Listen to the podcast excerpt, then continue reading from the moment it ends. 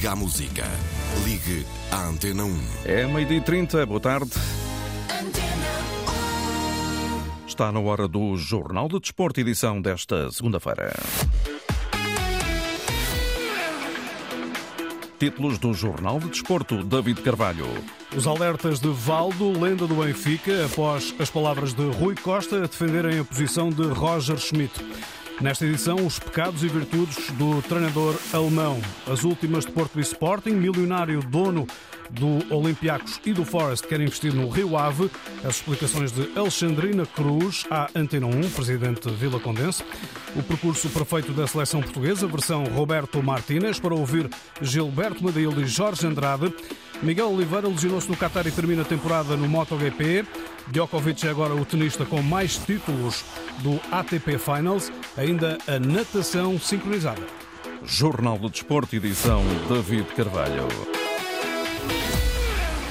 Já vamos à qualificação perfeita de Portugal para o Euro 2024. Com o fim dos compromissos das seleções nacionais, regressam as provas de clubes. Antes do campeonato, há a Taça de Portugal, depois Liga dos Campeões. Rui Costa defendeu o treinador Roger Schmidt. A posição do treinador não esteve em causa no Benfica, fosse qual fosse o resultado do derby com o Sporting. A entrevista à Antena 1, Valdo sai em defesa do alemão, mas deixa alguns alertas. Schmidt ainda está a tempo de voltar a colocar a equipa na rota do bom futebol. E para falar do Roger Schmidt, para mim é, é, é, muito complicado, que eu não tenho a responsabilidade que ele tem né? e não treino os jogadores, não tenho as informações que ele tem do, dos seus atletas. Agora, deu prova que é um, um, um bom treinador, né? deu prova época passada. E logicamente que esse ano as coisas não estão correndo como todos esperavam né? mas ele ainda vai a tempo de botar realmente o fazer que o Benfica jogue, volte a jogar aquele futebol que encantou não só Portugal, mas que também encantou a Europa quando se tratou da Liga dos Campeões da época passada. Valdo ainda assim adivinha vida difícil para o Benfica na próxima semana para enfrentar o Inter de Milão na Liga dos Campeões. Apesar de afastado da prova milionária, resta a luta pela Liga Europa. Eu acho que o Benfica vai sentir dificuldades, vai ter dificuldades contra a Inter é, no Estádio da Luz. A Inter que é uma equipe matreira, sabe jogar defendendo, tem capacidade de sofrimento. E depois tem jogadores realmente que podem desequilibrar. E o Benfica não vejo assim que vai ter uma grande melhora daqui até o, o jogo da Inter. Tomara que eu esteja enganado e que realmente que o Benfica possa se apresentar frente à Inter, fazer uma grande apresentação, ganhar os três pontos né, e depois finalizar com um grande jogo frente ao Salzburgo fora. Então, a minha opinião é essa. Eu acho que o Benfica ganha o derby, mas não foi a melhor apresentação do Benfica, longe disso. E penso que se o Sport tivesse essa partida continuasse 11 para 11, o Benfica ia ter sérias dificuldades de dar volta ao resultado. Os reparos de Valdo nesta entrevista ao jornalista Nuno Matos. Quanto à colocação de Morato como lateral esquerdo, Valdo não tem papas na língua. Não faz sentido. Olha, eu vou começar pelo Morato. Eu não consigo ver e não consigo. Quer dizer, consegui ver, eu vi. Né? Mas dentro da minha ótica, daquilo que é o futebol, o Morato não tem característica nenhuma para jogar pelo lado esquerdo é, como defesa esquerda. É muito grande, é um homem de 1,90 metro e acho que 90 ou 91, qualquer coisa que o valha. E não estou a par do, do peso do Morato, mas se deve estar entre 85 e 90 quilos, que ele é muito grande e muito forte fisicamente. Acho ele um grande central, canhoto, grande central. Agora não é um jogador para jogar como defesa esquerda. Falo sem medo de qualquer represália, e o Morato sabe, com certeza sente isso, mas é um funcionário do clube né, e está sempre à disposição do treinador. Agora, gosto, gosto muito de ver o Morato na sua real posição, que é defesa central pelo lado esquerdo. Finalmente, Valdo também abordou nesta entrevista à Antena 1 a ausência de David Neres, alguém que faz muita falta. O David Neres vai fazer muita falta ao Benfica, já está fazendo, né? Se viu no derby. Ele é realmente o jogador, na minha modesta opinião, mais apto para desbloquear aqueles jogos que por vezes ou quase sempre tem sido agora a tônica, aquele jogo fechado, truncado. É, a maioria das equipes hoje, todas, estão jogando com cinco homens no setor defensivo, né? Na linha mais baixa. Depois ainda faz uma linha, depende da equipe, outra linha de quatro, então fica muito difícil. Então só um jogador nas características do Neres, que tem improviso, é muito forte no um para um. E depois tem um poder de execução muito bom e muito rápido. E ter, tendo tudo isso aliado a um chute potente naquele pé esquerdo. Então o Neres nesse momento faz muita falta e fará muita falta à equipe do Benfica. Valdo, entrevistado por Nuno Matos sobre uma ausência de David Neres, quem sabe, a suprir na reabertura do mercado. Aliás, Rui Costa admitiu que poderá eh, investir no mercado de janeiro. O Benfica já prepara o encontro da Taça de Portugal no Estádio da Luz. Recordo, é frente ao Famalicão no próximo sábado, 20 e 45. Contratempo para Ivan Fresneda no Sporting. O lateral espanhol admitiu através das redes sociais indisponibilidade por várias semanas após ter sido operado ao ombro esquerdo este sábado para correção de instabilidade articular. Hoje o Sporting prepara o encontro com o Domiense, domingo na Taça de Portugal, ao receber em particular o Atlético da Liga 3 na Academia. O Futebol Clube do Porto obteve um resultado líquido negativo de 2,4 milhões de euros em 22-23, num ligeiro desagravamento de 265 mil euros face à época anterior. Para o dia 29, às 21 horas, está marcada a Assembleia Geral Ordinária, em que os associados terão a oportunidade de apreciar as contas do clube agora reveladas. A reunião magna está marcada para o Dragão Arena. Quanto à equipa de futebol, hoje retoma os trabalhos após três dias de folga. Ivan Raime está mais próximo do regresso. Pepe, Wendel e Zaidu permanecem no boletim clínico. O Barcelona, adversário do Porto na próxima jornada da Liga dos Campeões, confirmou hoje o pior cenário para Gavi. Lesionou-se com gravidade ao serviço da Espanha no jogo frente à Geórgia. Vitória dos espanhóis por 3-1, já estão qualificados, de resto, para o Campeonato da Europa. Gavi enfrenta vários meses de paragem. O médio de 19 anos sofreu uma ruptura completa do ligamento cruzado anterior do joelho direito, assim como uma lesão associada ao menisco externo. Os sócios do Rio Ave aprovaram a criação de uma SAD com a entrada de um investidor externo. O grego Evangelos Marinakis, dono do Olympiacos da Grécia e do Nottingham Forest de Inglaterra, propõe injetar 20 milhões e meio de euros ao assumir 80% do capital social. Na Antena 1, a presidente do Rio Ave, Alexandrina Cruz, explica os contornos de um negócio que ainda não está totalmente fechado. O investidor quer a curto prazo fazer uma, uma entrada de capital uh, imediata para resolvermos os problemas, para conseguirmos inscrever os jogadores. Uh, por outro lado, quer assegurar todo o passivo, que o passivo deixe de ser problema. Não é? Por outro lado, vai Uh, além deste passivo que o Rio Ave tem, não tem receitas para garantir o final da época 23-24 e, e, esta segunda metade. Tem também de garantir aqui 6 milhões e daí todas estas três premissas resultam aqui no 20,5 milhões de euros, ou seja, para entrar, para resolver os problemas imediatos, 20,5 milhões de euros. E, para além disso, para entrar na Sociedade Anónima Desportiva, Marinakis coloca como condição poder investir no mercado de janeiro, algo que, para já, não é possível face aos problemas do Rio Ave. Uma premissa que é condição para o negócio realizar-se ou não, e é isto que também me preocupa devido ao tempo, que é o facto do investidor querer um mercado de janeiro aberto uh, para, para fortalecer a equipa. Uh, e efetivamente temos pouco tempo para, para resolver os problemas financeiros, porque temos, porque se hoje fosse dia 2 de janeiro de 2024 não inscrevíamos jogadores. Porque temos salários em atraso, temos impostos, temos dívidas a clubes e por isso não, não, não cumpríamos aqui os requisitos para termos o um mercado de, de inverno aberto. Entrevistada por Hugo Cadete, a presidente do Rio Ave, Alexandrina Cruz, salienta que este potencial negócio transformará o Rio Ave, que passará a ter um projeto verdadeiramente europeu. O senhor Marinakis tem provas dadas noutros clubes, como sabem, no Olympiacos e no Nottingham Forest, e, e mesmo no Nottingham Forest, na, em tão pouco tempo quanto fortaleceu uh, o clube, e por isso uh, são, são as negociações uh, passam muito por isto, e inclusive por o Rio Ave entrar numa esfera de dois clubes europeus e por isso num projeto europeu. As, as intenções do investidor e as do Rio Ave são que verdadeiramente seja uma parceria longa e boa.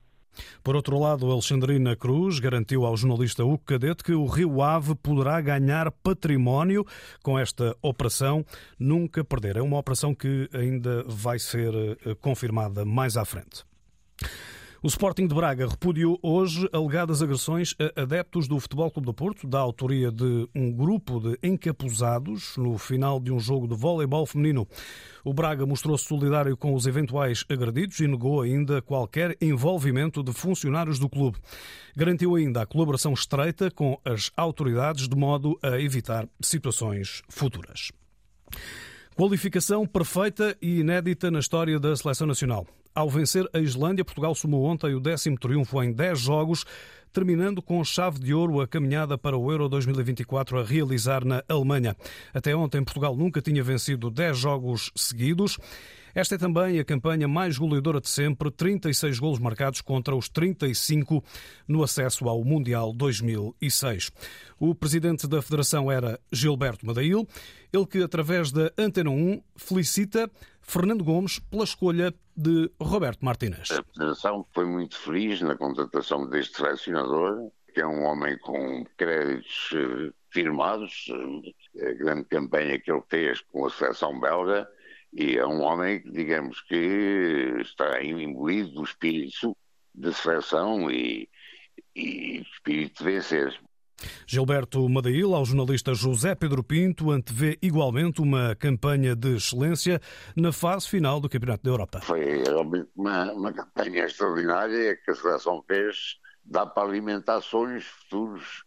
Temos uma, uma, uma equipa, temos uma seleção capaz de ombrear com qualquer uma e atingir uma meta, um objetivo mais, mais alto é perfeitamente possível com esta seleção. Um objetivo mais alto seria repetir o que foi feito no Europeu 2016, eh, Presidente?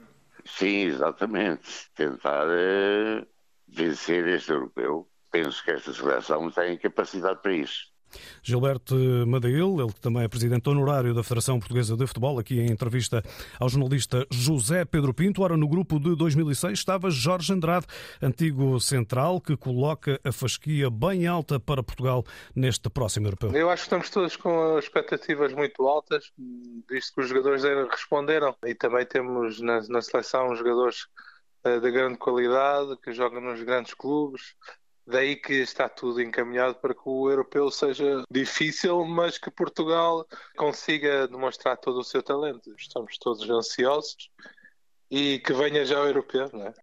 Os números de Portugal falam bem alto, uma seleção ofensiva, audaz, com um desafio, manter esse nível nessa fase final da Alemanha. Portugal sempre muito bem, com várias formas de jogar, os jogadores também adaptarem um pouco a maneira de pensar deste novo selecionador, muitos jogadores ofensivos, tática de posse e de ter mais jogadores no ataque para vencer os jogos. Está a ser audaz aqui o selecionador. Vamos ver se Portugal no europeu consegue manter com todos os adversários o mesmo nível, não é? Jorge Andrade, num trabalho do jornalista José Pedro Pinto, Portugal vai estar no pote 1, evitando a anfitriã Alemanha, a França, a Espanha, Bélgica e, virtualmente, a Inglaterra, no sorteio da fase final a realizar em Hamburgo, sábado 2 de dezembro. Hoje é a vez da Seleção Nacional de Sub-21, neste caso na qualificação para o Europeu da categoria, marcado para 2025. Às 14 horas, Portugal defronta a Grécia em Trípoli. A equipa de Rui Jorge lidera com pleno de 12 pontos em quatro jogos. No outro jogo do grupo marcado para hoje, a Bielorrússia perdeu com a Croácia em casa por uma bola a zero.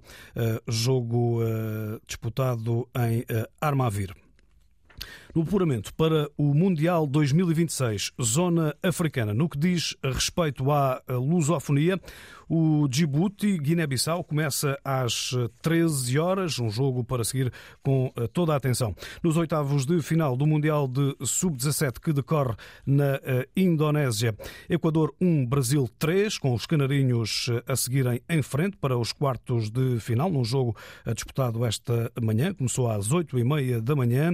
Nesta altura decorre o Espanha 1, Japão 1, com 45 minutos na partida. Na Liga 2, a nível interno. Houve mudança de líder na Ronda 11. Ontem o Nacional da Madeira arrebatou a liderança em casa do AVS, triunfo insular por 1-0 com o golo de Gustavo Silva. Já o Marítimo recebeu e perdeu com o Torriense por 2-1. Na frente estão o Nacional e Santa Clara com 23 pontos, a AVS soma 22. No campeonato de futsal, hoje fecha a jornada 9 com o Quinta dos Lombos, os Belenenses, a partir das 21 horas. Maria Beatriz Gonçalves e Sheila Vieira, dois nomes a reter. Estão muito perto de um feito inédito.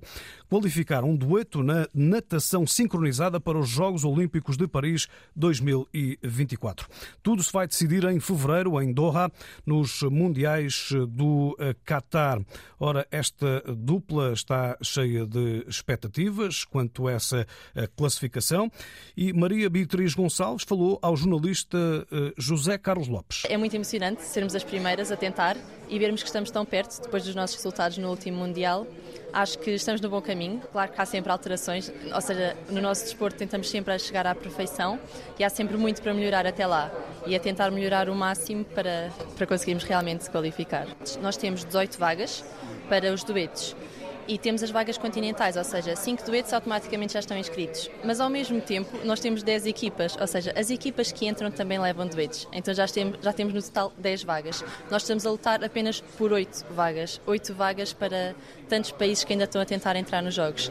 E é mesmo isso. No Mundial do Qatar, em Doha 2024, vai ser a nossa prova de qualificação e o nosso objetivo é ficar dentro da final, novamente, o que significa estar nos 18 primeiros lugares e conseguir a, tal, a tão esperada qualificação, que é mesmo ficar o mais perto, perto, perto do, do top possível. Mas para isso há muito trabalho para fazer, tal como sublinha a nadadora portuguesa Maria Beatriz Gonçalves. Nós treinamos seis dias por semana, entre 4 a 8 horas. E nestas 4 a 8 horas nós fazemos muitas horas de água, praticamente 4 horas são de água e depois fazemos ginásio, balé, flexibilidade, muito trabalho de ver vídeos, porque como na nossa modalidade há muito aperfeiçoamento da técnica, de estarmos muito iguais uma à outra, vemos muitos vídeos do nosso treino, dos nossos movimentos, de como é que fazemos contagens, acaba por ser muito trabalho também psicológico e não só na piscina, não é só na piscina que trabalhamos quando vamos para casa, essa parte de refletir sobre os movimentos, falarmos uma com a outra sobre o que fazer quando damos a patada, quando levantamos o braço, acaba por ser, eh, ser bastante exaustivo também. Maria Beatriz Gonçalves, à Antena 1, sobre o dueto com Sheila Vieira, à procura da qualificação olímpica inédita na natação sincronizada. Acabou a época para Miguel Oliveira.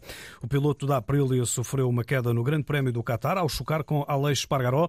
Em consequência, o português fraturou a omoplata direita e coloca ponto final numa temporada conturbada. Incidentes com outros pilotos, eh, problemas técnicos, problemas com equipamento. Por isso, uma época daquelas que foi cheia de aprendizagens. O piloto de Almada lamentou este desfecho da eh, temporada do Mundial de MotoGP, que eh, termina no domingo com o Grande Prémio da Comunidade Valenciana. No ténis, Novak Djokovic chega à semana número 400 como líder do ranking mundial, depois de conquistar o sétimo título das ATP Finals. Na final de Turim, o sérvio levou o melhor sobre o tenista italiano Yannick Sinner por duplo 6-3. Djokovic é agora o tenista com mais títulos na história da prova. Termino com o basquetebol. Nota para Nemias Queta. O internacional português estreou-se pelos Boston Celtics na NBA. Esteve 5 minutos em jogo no triunfo por 102-100 diante dos Memphis Grizzlies. Jornal de Desporto. A edição foi de David Carvalho. Pode sempre acompanhar a informação desportiva em permanência em desporto.rtp.pt.